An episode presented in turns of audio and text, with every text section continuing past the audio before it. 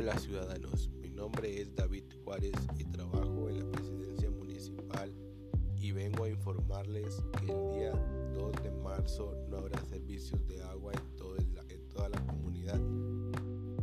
Eso es todo. Que tengan un excelente día.